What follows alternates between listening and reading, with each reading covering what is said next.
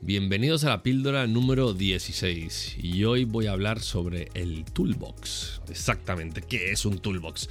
Bueno, un toolbox en inglés o un toolkit es una caja de herramientas, así tal cual, ¿no?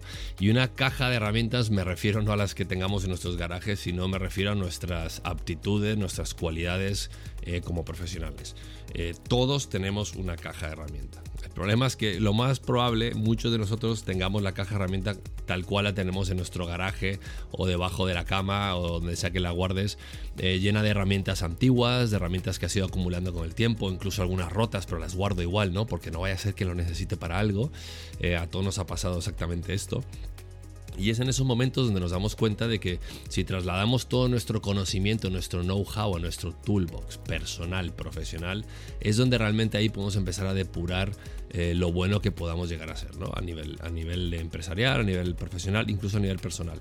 Todos tenemos un toolbox y todos tenemos herramientas de las cuales sabemos usarlas mejor que otras. Hay gente que tiene muchas más herramientas y las usa de una forma diferente a las herramientas que usas tú, ¿no? Puedes tener una cualidad para hablar en público, puedes ser una persona buenísima eh, siendo creativo o analista, eh, tener una capacidad lógica increíble o una capacidad de sintetizar o un liderazgo asombroso Da igual cuál sea tu cualidad.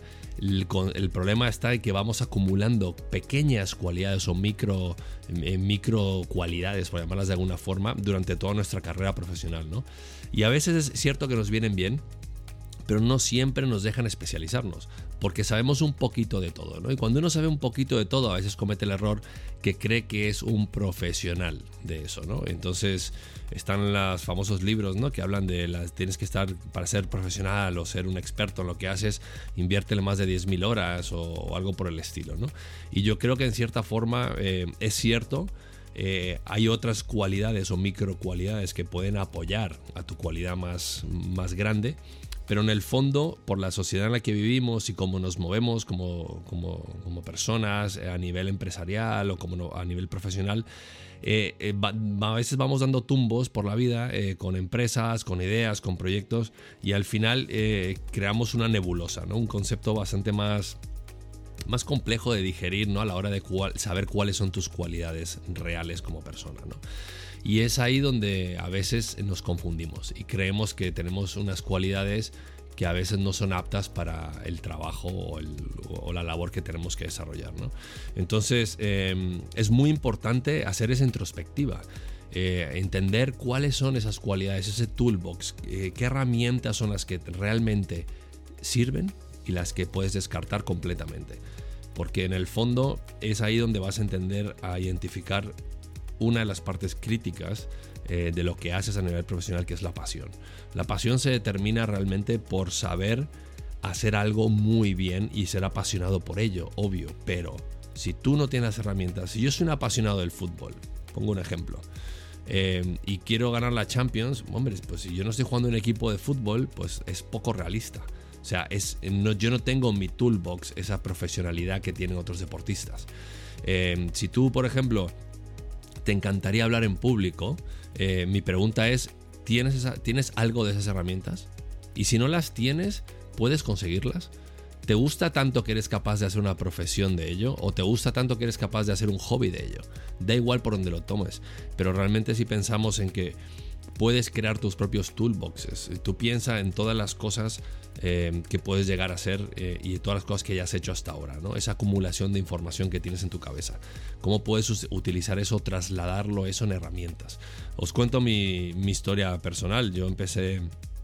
Yo tengo un business degree, un master's, estudié psicología, eh, monté mi empresa hace muchísimos años, empecé a diseñar logotipos y tarjetas corporativas y catálogos, brochures, etc. Y yo no había estudiado diseño en mi vida. O sea, yo estudié business, yo no estudié diseño, yo no me senté enfrente de un ordenador a diseñar logotipos, eh, pero siempre he sido una persona hiper creativa y muy inquieta, pues me, me, gustaba diseñar, entonces aprendí, pero me profesionalicé en eso, en el sentido de que yo no soy un diseñador y nunca diré soy un diseñador, pero viví por muchos años eh, con mi empresa, viví bastante bien diseñando cosas para los demás, porque tenía un concepto creativo. ¿Dónde soy bueno? En la creatividad, no tanto en el diseño. Hay diseñadores que me dan mil vueltas a mí. Entonces yo me di cuenta que esa herramienta que yo pensé que tenía, que era ser diseñador, eh, no era tan buena como el talento innato que tienen otros diseñadores que son extremadamente buenos. Pero sí soy bueno como un director de arte, por ejemplo, donde puedo ayudar a alguien a, crear un concepto, ¿no? Em, y de ahí he dado muchos tumbos en muchas otras herramientas. He editado vídeos durante muchos años, he grabado audios durante muchos años, eh, tengo un negocio que se dedica a la tecnología para eventos, me encanta la tecnología, o sea, para mí la tecnología es, es una herramienta crítica en mi toolbox. Pero claro, de repente entra la pandemia, me pongo a desarrollar podcasting y me encuentro que, oye, yo tengo un micrófono, yo sé editar audio, yo sé grabar audio, eh, pues puedo hacer un podcast. Además sé cómo se hacen los podcasts porque en su día los hice. Eh, ¿Por qué no hago un podcast? Lo mismo pasa con, oye, ¿por qué no hago un curso online de algo que yo sé? Pues lo mismo, estoy desarrollando ahora un curso online. ¿Por qué? Porque también he sido editor de vídeo, he grabado vídeo y tengo esos, eh, esos conceptos en mis herramientas, ¿no?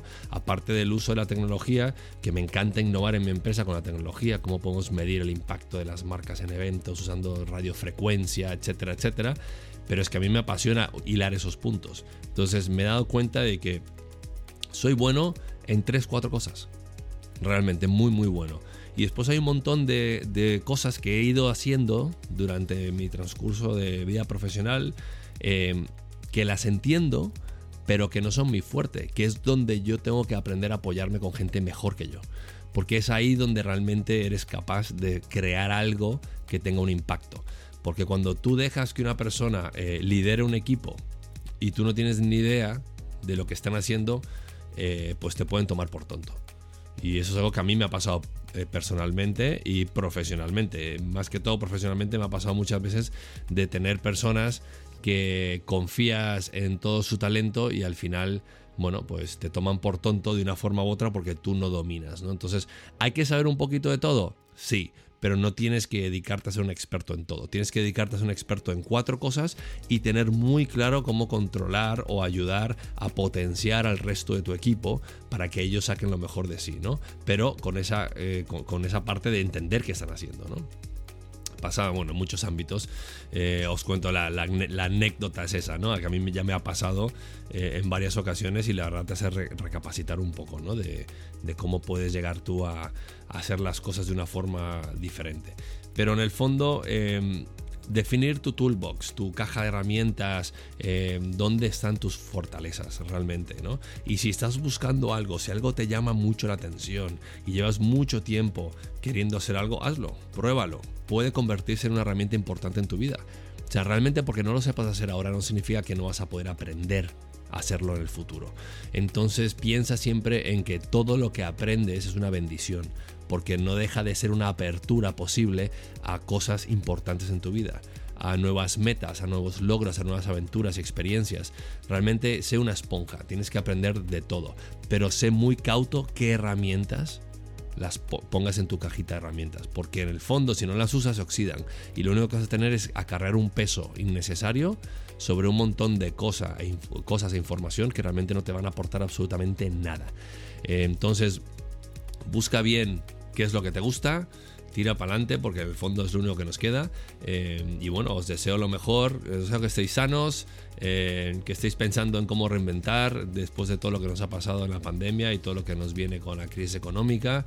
Eh, seguir pensando, seguir pensando fuera de la caja, seguir reinventando, darle vuelta a ese cerebro porque es el momento de, de, ser creativos. Ahora todo vale, ahora no hay un estándar ni una industria que te diga no hagas esto porque nunca se ha hecho así. Es que es el momento de romper con esas barreras. Entonces es momento de ser agresivamente creativos. Entonces os recomiendo que seáis súper creativos, súper agresivos en esa creatividad e intentéis cosas que fallan, obvio, eso se trata, son negocios. Los negocios tienen que fracasar muchas de las ideas antes de que triunfen otras.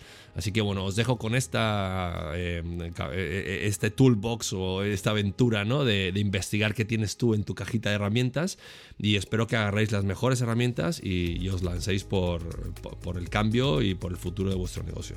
Un saludo, que estéis muy sanos y hasta la siguiente píldora. Muchas gracias.